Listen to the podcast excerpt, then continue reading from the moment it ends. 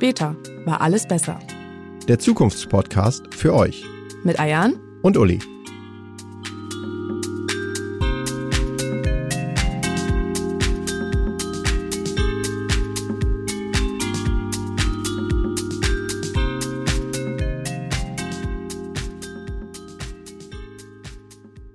Hallo und herzlich willkommen. Schön, dass du wieder dabei bist. Heute sprechen wir über die Zukunft des Wohnens. Ein Thema, das wirklich jeden von uns betrifft. Hierbei stellen wir wieder den Menschen in den Mittelpunkt. Wie wollen wir wohnen? Welche Ängste, Wünsche und Bedürfnisse haben wir? Die wirtschaftlichen Aspekte sind uns natürlich auch bewusst, sie sollen aber heute nicht eine entscheidende Rolle spielen. Uli, wieso untersuchst du das Wohnen? Wohnen ist ein zentrales Grundbedürfnis und daran wird sich auch in Zukunft nichts ändern. In Deutschland kann man immer sagen, verbringt man zwischen Geburt und Tod über 60 Prozent der Lebenszeit in den Wohnräumen und das steigt sogar noch fast jedes Jahr weiter an. Zusätzlich verbringen wir dann nochmal so zwischen 10 und 15 Prozent im direkten Wohnumfeld. Man sieht wirklich da die große zeitliche Bedeutung. Unsere Wohnung oder unser Haus ist aber natürlich auch Ort für familiäre Beziehungs-, Erziehungsphasen.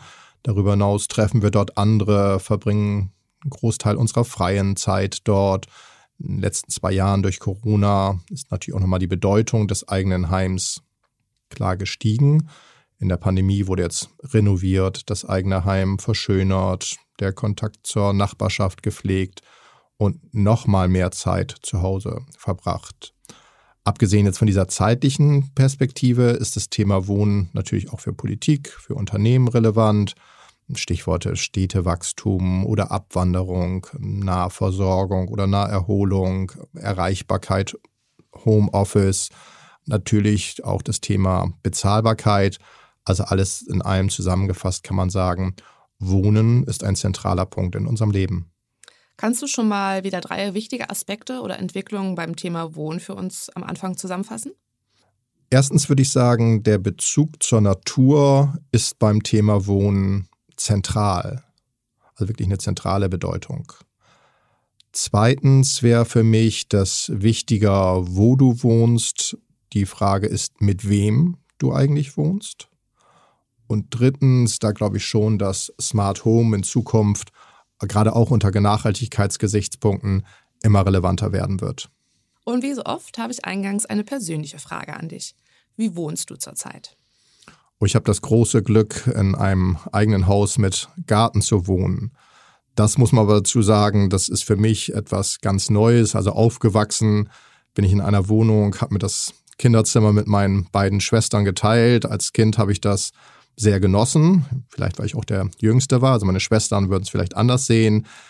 Insgesamt war aber das Wohnen für mich in der Kindheit auch sehr ja, spießig, kann man wirklich sagen. Es gab eine Mittagsruhe, geputztes Treppenhaus. Alle Nachbarn, auch von den Erwachsenen, wurden gesiezt. Es gab zahlreiche Verbotsschilder. Wenn ich das heute sehe, da habe ich jetzt nicht nur den Luxus des eigenen Gartens oder meine Kinder haben jeder ihr eigenes Zimmer ich habe Platz im Keller für eine eigene Werkstatt und habe sogar einen Flipper im Keller stehen. Mit den Nachbarn duze ich mich. Wir treffen uns regelmäßig, ob zum Spielerabend oder ein Straßenfest. Also da habe ich schon wirklich ähm, sehr viel Glück, das muss ich sagen. Und das ist ja auch so das Idealszenario für die meisten Deutschen, oder? Also Eigenheim mit Garten, ein bisschen ja. Platz für die Hobbys. Aber dennoch wohnt aktuell in Deutschland jeder Zweite zur Miete. Und das ist im europäischen Vergleich übrigens der höchste Wert. Aber bevor wir gleich weiter zu den zukünftigen Entwicklungen beim Wohnen kommen, einmal Datenabgleich. Wie sieht es heute aus? Wie wohnen wir? Ich habe im Vorfeld ein bisschen mal ein paar Sachen nachgelesen. Es gibt ja diesen statistischen Warenkorb, wofür wir unser Geld ausgeben. Im Moment ist es so, dass wir 37 Prozent unseres Einkommens fürs Wohnen ausgeben. Jeder fünfte Bundesbürger, der wird sogar überdurchschnittlich durch die Wohnkosten belastet. Das heißt, er gibt mehr als 40 Prozent des frei verfügbaren Einkommens fürs Wohnen aus. Auffällig ist auch, dass in lediglich jedem vierten Haushalt noch mehr als zwei Personen leben. Vor 20 Jahren war das noch in jedem dritten Haushalt. Dagegen steigt natürlich der Anteil der Single-Haushalte jedes Jahr an. Und durchschnittlich leben wir auf 49 Quadratmeter pro Person auch da wieder der Blick in die Vergangenheit. Vor einem Vierteljahrhundert waren es noch 10 Quadratmeter pro Person weniger. Also kann man dann sagen, dass das Wohnen teurer wird, weil wir immer mehr Platz beanspruchen? Könnte man dann auch die Gleichung aufstellen, dass wir wieder mit mehr Menschen zusammenleben müssten? Also es muss mehr WGs geben? Müssten will ich jetzt nicht sagen, das wäre sehr stark wertend. Vielleicht könnte man sagen, könnten oder sollten. Dabei stehen aber jetzt nicht nur die finanziellen Aspekte im Vordergrund, das muss man ganz klar sagen. Also Gemeinschaft, Zusammenhalt, das ist, glaube ich, wenigstens genauso wichtig. Das zeigt sich eben beim Beispiel WGs, die du jetzt eben angesprochen hast. In Deutschland gibt es knapp fünf Millionen Wohngemeinschaften. Damit jetzt nicht nur irgendwelche Studentenwohngemeinschaften, sondern zahlreiche unterschiedliche Arten von WGs. Im Trend liegen zum Beispiel Rentner-WGs, jeder zehnte Ruheständler hat daran Interesse, Tendenz steigend. Genauso wie das gemeinsame Wohnen wieder mit der Großfamilie, also Großeltern, Eltern, Kinder zusammen unter einem Dach. Ganz interessant. Das wird übrigens besonders im mittleren Alter favorisiert. Also gerade in dieser Phase wollen scheinbar viele so das Angenehme, also den direkten Familienkontakt mit dem Nützlichen verbinden, hoffen so ein bisschen Job und Kinder unter einen Hut zu kriegen. Dabei aber gerade natürlich auch in, für die Zukunft relevant die Pflege der eigenen Eltern. Ja, kann ich alles total nachvollziehen. Ich bewerbe mich auch gerade mit meiner Familie auf eine auf ein Quartiersprojekt in einer Baugemeinschaft und da war dieser Gemeinschaftsgedanke für uns auch echt äh, ganz zentral. Ja, stimmt, das hast du mir erzählt. Also was, ich kann mich nicht mehr ganz genau erinnern. Was war noch da die Grundidee dahinter? Also die Grundidee oder das Grundproblem besser gesagt ist ja, dass Wohnraum äh, knapp ist. Und auch hier gerade in Hamburg Grundstücke, Bauland äh, unnormal teuer. Und wenn man diese Grundstücke jetzt an klassische äh, Wohnungsbauunternehmen vergibt, ähm, dann spiegeln sich die hohen Grundstückspreise und auch die hohen Baukosten ja natürlich in den Mieten wieder. Um das Ganze jetzt irgendwie ein bisschen zu durchbrechen, wurde gesagt, ähm, die aktivierten Baulandflächen, also einfach nur Grünflächen, die nicht genutzt wurden, die gibt man an Baugemeinschaften, damit dort nicht einfach nur ein Familienhaus äh, von den Millionären hingestellt wird, ähm, sondern ein Mehrfamilienhaus in einer Gemeinschaft. Und das könnt ihr einfach so ohne irgendwelche nee. Auflagen? Also nee, nicht einfach so. Ähm, also es gibt durchaus Auflagen, äh, an die man sich halten muss. Ganz allgemein gesprochen geht es ums Green Living. Also ein möglichst nachhaltiges Leben zu etablieren. Das hängt bei den, ja, bei den Ressourcen, die man verwendet, an und dass man halt auch so wenig natürliche Ressourcen verbrauchen soll, äh, wenn das Haus dann steht. Also ähm, zusammengefasst, sie müssen ressourcenschonend gebaut sein und auch ressourcenschonend funktionieren. Ähm, und es wird natürlich dann auch äh, Technik eingebaut, wie so in Smart Homes, um energieeffizient zu sein. Ähm, aber vor allem geht es dann auch um den, also im zweiten Schritt um, um den Gemeinschaftsgedanken, um den sozialen Gedanken. Also es gibt Gemeinschaftsräume, Gemeinschaftsgärten, ähm, Carsharing, altersgerechtes Wohnen. Gerade das ist ja zunehmend ein wichtiger Aspekt. Ja. Äh, aktuell fehlen über 2,9 Millionen altersgerechte Wohnungen. Also ähm, ja, umweltgerecht und sozialgerecht. Das ist so zusammengefasst vielleicht Spannend, das Richtige. Ja. Und wenn ich jetzt über dieses Projekt spreche, habe ich mir das Gefühl, das stößt auf eine riesige Begeisterung. Warum gibt es das nicht überall? Ist das jetzt in meiner Bubble hier äh, nur relevant oder ist, könnte das ein nachhaltiger Zukunftstrend werden? Das kann ich mir schon vorstellen. Also wie du gesagt hast, gerade in Ballungszentren ist ja bezahlbarer Wohnraum knapp. Insofern ist das da sicherlich kein Wunder, dass sich immer mehr Menschen in verschiedenen Arten von gemeinschaftlichen Wohnprojekten zusammenschließen. Hierbei ist dann klar der persönliche Raum zwar kleiner, also man hat weniger Quadratmeter ja. für sich selbst zur Verfügung, aber durch diese gemeinschaftlichen Räume ist es zumindest gefühlt halt viel größer und wird entsprechend auch sehr positiv empfunden. Und du hast jetzt eben schon Beispiele aufgeführt. Es gibt natürlich andere Sachen noch. Der, gemeinsame Partykeller. Wenn ich jetzt meinen Sohn fragen würde, wäre das wahrscheinlich was Wichtiges. Die ausgestattete Werkstatt oder Garage, der Garten, der auch entsprechend ja, der Zusammensetzung dann gestaltet werden kann. Vielleicht ähm, in einer bestimmten Phase dann eher Sandkasten und Spielplatz, dann vielleicht aber auch mal so Gemüse, Garten, Blumenbeet, Grillplatz. Das kann man sehr schön natürlich in solchen Projekten bestimmen. Und du hast das Thema Sharing eben schon angesprochen. Ganz gleich, ob es jetzt gemeinsame Fahrräder, gemeinsame Autos sind, aber auch das, diese gemeinsame Garagen- und Werkstattgedanke ist natürlich sehr positiv. Natürlich will ich jetzt nicht sagen, dass es für jeden das Nonplusultra ist. Also es hängt viel von der eigenen Einstellung ab. Will man eben dieses gemeinschaftliche Wohnen oder man könnte fast sagen, das gemeinschaftliche Leben haben? Rein zahlenmäßig ist es derzeit sicherlich noch klein, aber die Lust auf mehr Nachbarschaft steigt, vielleicht auch so ein bisschen als Familienersatz. Also wir erleben ja seit Jahrzehnten einen, den Trend zur Versingelung der Gesellschaft, den Trend zur Kinderlosigkeit zur Gesellschaft. Also Wahlverwandtschaft wird immer wichtiger. Ich hatte ja gerade aber auch das Thema Smart Homes angesprochen. Ähm, da würde ich kurz nochmal nachhaken. Meinst du, das könnte ein flächendeckender Zukunftstrend werden? Ich glaube, in Zukunft wird die zukünftige Wohnwelt deutlich stärker durch die Technisierung geprägt sein. Das glaube ich schon. Es gibt ja heute schon eine Reihe von Beispielen von der Steuerung der Heizung, der Lüftung, der Beschattung, der Beleuchtung. Ich weiß, mein Sohn ruft jedes Mal nur, was Siri gerade mit dem Licht machen soll und dann ist das Licht entsprechend an, aus oder teilweise an oder die Farben wechseln. Dann haben wir diese ganzen Informations-, Unterhaltungsmöglichkeiten, also das typische E-Commerce. Natürlich ist manches vielleicht eher eine Spielerei. Also es gibt jetzt Kühlschränke, die dann automatisch die Milch nachbestellen, die Spülmaschine, die die Tabs dann gleich neu ordert, wenn die zu Ende gehen. Ob das jetzt am Ende sich durchsetzen wird, das weiß ich nicht. Andere Bereiche sind, glaube ich, deutlich mehr als jetzt irgendwie ein Gadget. Also gerade wenn es um das Thema Nachhaltigkeit geht, aber auch um das Thema Sicherheit. Fragen der Überwachung sind zentral für die Bürger. Natürlich können wir jetzt auch sagen, Transparenz, Datenschutz, das steht dem gegenüber. Aber ich glaube, Smart Home wird vor allem in diese Richtung gehen, eben das Leben einfacher machen, das Leben vielleicht auch ein Stück weit besser machen und aber eben auch sicherer. Also welche Wohnwünsche haben die Bürger sonst noch? Wir haben jetzt ja schon über Gemeinschaft gesprochen, über Sicherheit. Es gibt noch den Wunsch zur Natur, der ist auch sehr zentral beim Thema Wohnen. Natürlich erlebt jetzt dadurch nicht automatisch das Wohnen auf der Grünfläche oder auf dem Land einen großen Boom. Also nach wie vor zieht es die Leute eher in die Städte weil Stand heute eben noch viele Fragezeichen beim Wohnen auf dem Land da sind.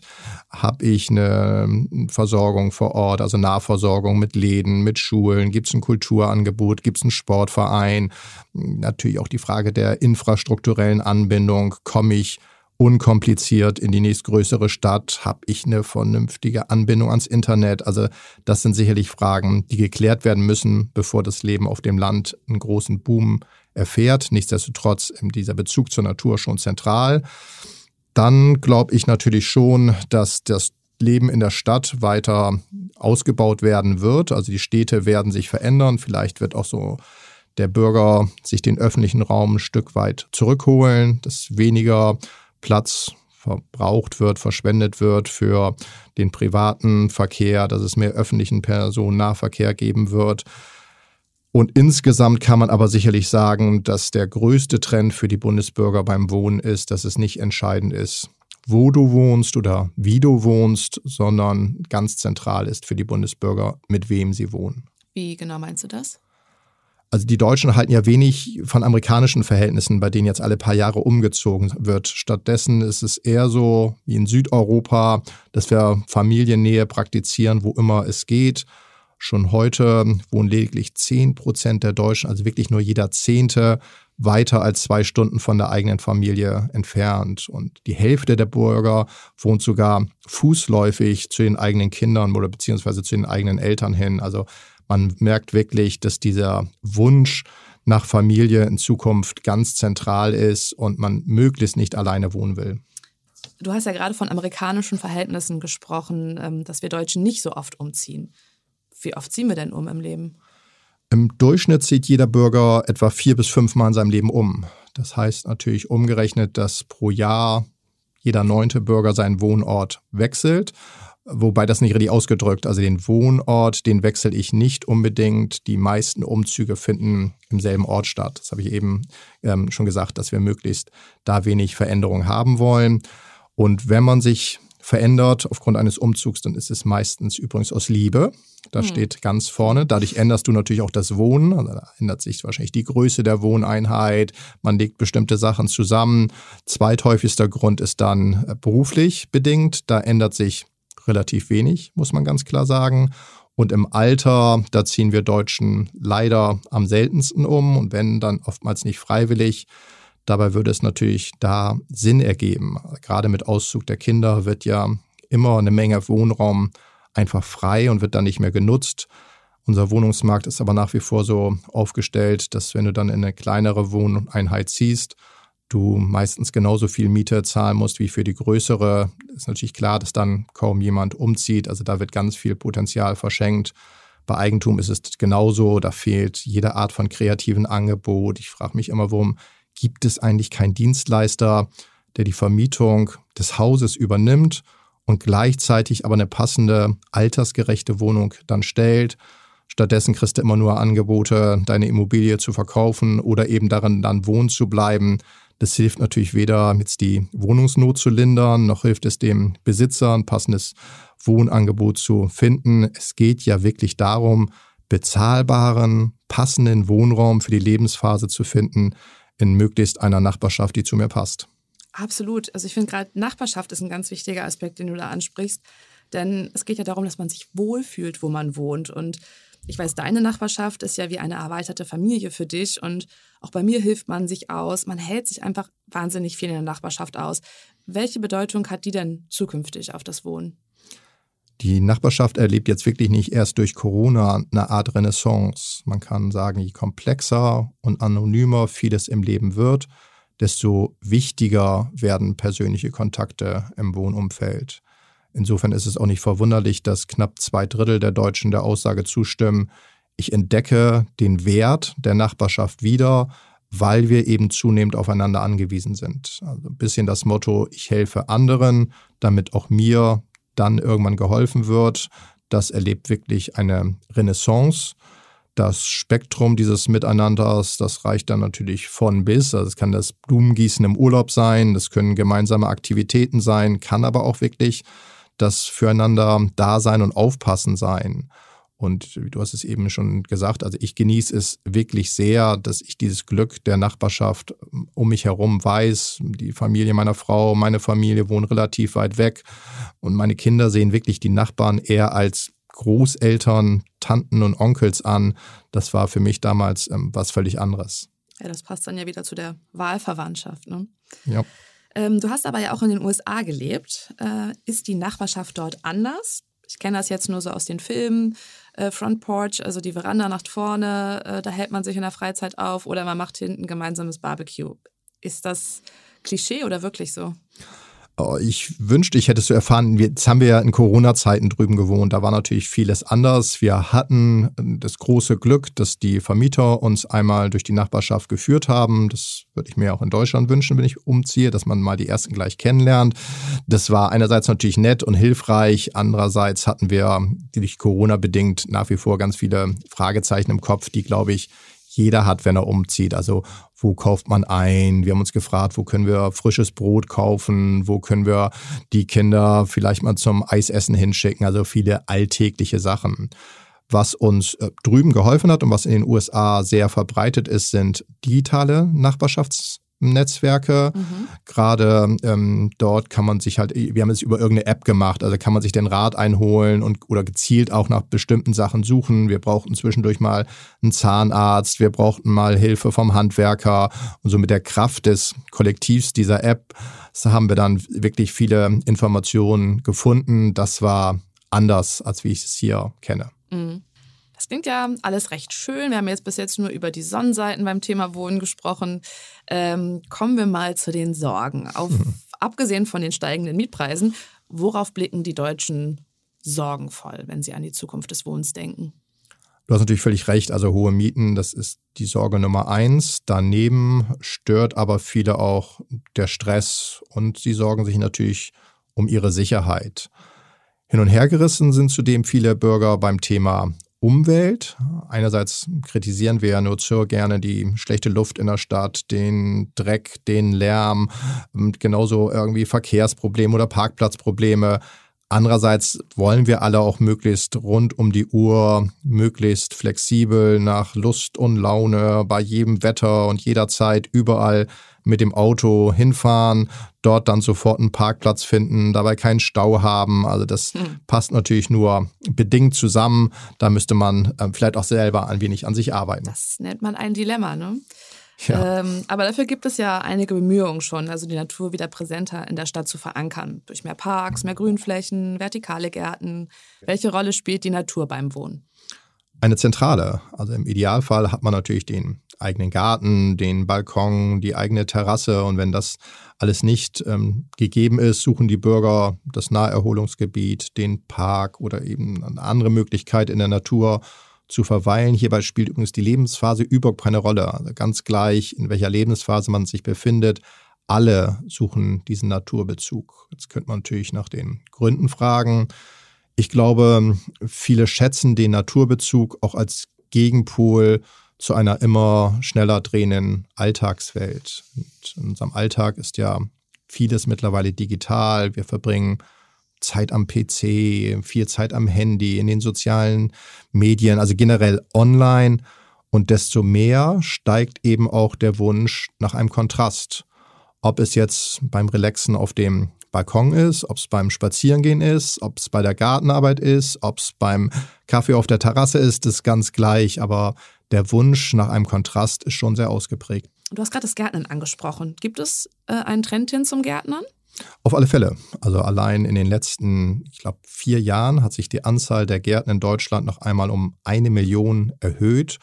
Und auch in den Befragungen der Stiftung fragen wir jedes Jahr ab, wie viele Bundesbürger sich regelmäßig mit dem Gärtnern beschäftigen.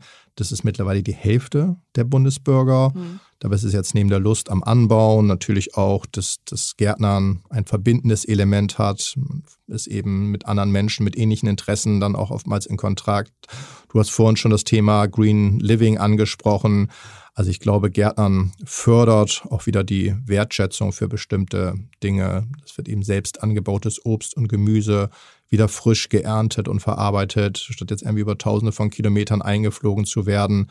Das macht jetzt nicht nur Spaß, sondern ähm, steigert eben auch das Bewusstsein und die Wertschätzung für bestimmte Produkte. Aber vom Gärtnern zurück zum Wohnen und zu unserer Kategorie was kommt, was bleibt, was geht. Wir sind nämlich fast schon wieder am Ende der heutigen Folge. Uli, was kommt? Mehr Nachhaltigkeit beim Wohnen, also ganz gleich, ob jetzt beim Neu- oder Altbau, Gebäude werden umweltgerechter werden. Beispiel vielleicht aus den USA, da ist in einem Staat, in dem ich gewohnt habe, jedes Bürogebäude muss mittlerweile ein weißes Dach haben, nicht mehr wie bei uns schwarze Dächer. Ganz pragmatisch, dadurch muss die Klimaanlage weniger laufen, dadurch ähm, muss man im Winter weniger heizen. Natürlich aber auch beim Thema Nachhaltigkeit bei jedem Einzelnen, das ist langfristig sowohl für die Umwelt eben besser, aber schont dann auch den eigenen Geldbeutel. Was geht? Ich glaube, im Moment ist es ja so, dass oftmals die Suche nach einem guten Kindergarten, nach Schulen im Vordergrund steht. Ich glaube, das wird in Zukunft nicht mehr ganz so relevant beim Thema Wohnen sein. Wichtiger wird es, glaube ich, sein, was für Pflege- oder Altersheime habe ich in der Nähe. Denn wir haben ja eher die Herausforderung, dass wir die Eltern in Zukunft gerne in unserer Nähe wissen müssen, möchten. Und bei aller Veränderung, was bleibt? Der Lohn, der Wohn-, aber auch der Freizeitwert werden darüber entscheiden, wo die Menschen wohnen. Ist dieses eben an dem Ort oder in der Stadt, wo ich wohne, gut, dieser Dreiklang, dann werde ich da wohnen bleiben und die Gemeinde wird auch weiter wachsen. Zum Ende einer jeden Folge habe ich noch einen Fun Fact für euch. Wenn du wenigstens sieben Nachbarn duzt, also mit Vornamen ansprichst, ist deine Nachbarschaft um 50 Prozent sicherer gegen Einbrüche. Insofern, trinkt ruhig mal wieder einen Kaffee mit den Nachbarn. Wenn ihr selbst eine Zukunftsfrage habt, dann schreibt mir doch. Meine E-Mail findet ihr in den Show Notes. Und wenn euch die Folge gefallen hat, dann bewertet uns doch bitte und um keine mehr zu verpassen, vergesst nicht, uns zu abonnieren. Tschüss und bis zum nächsten Mal.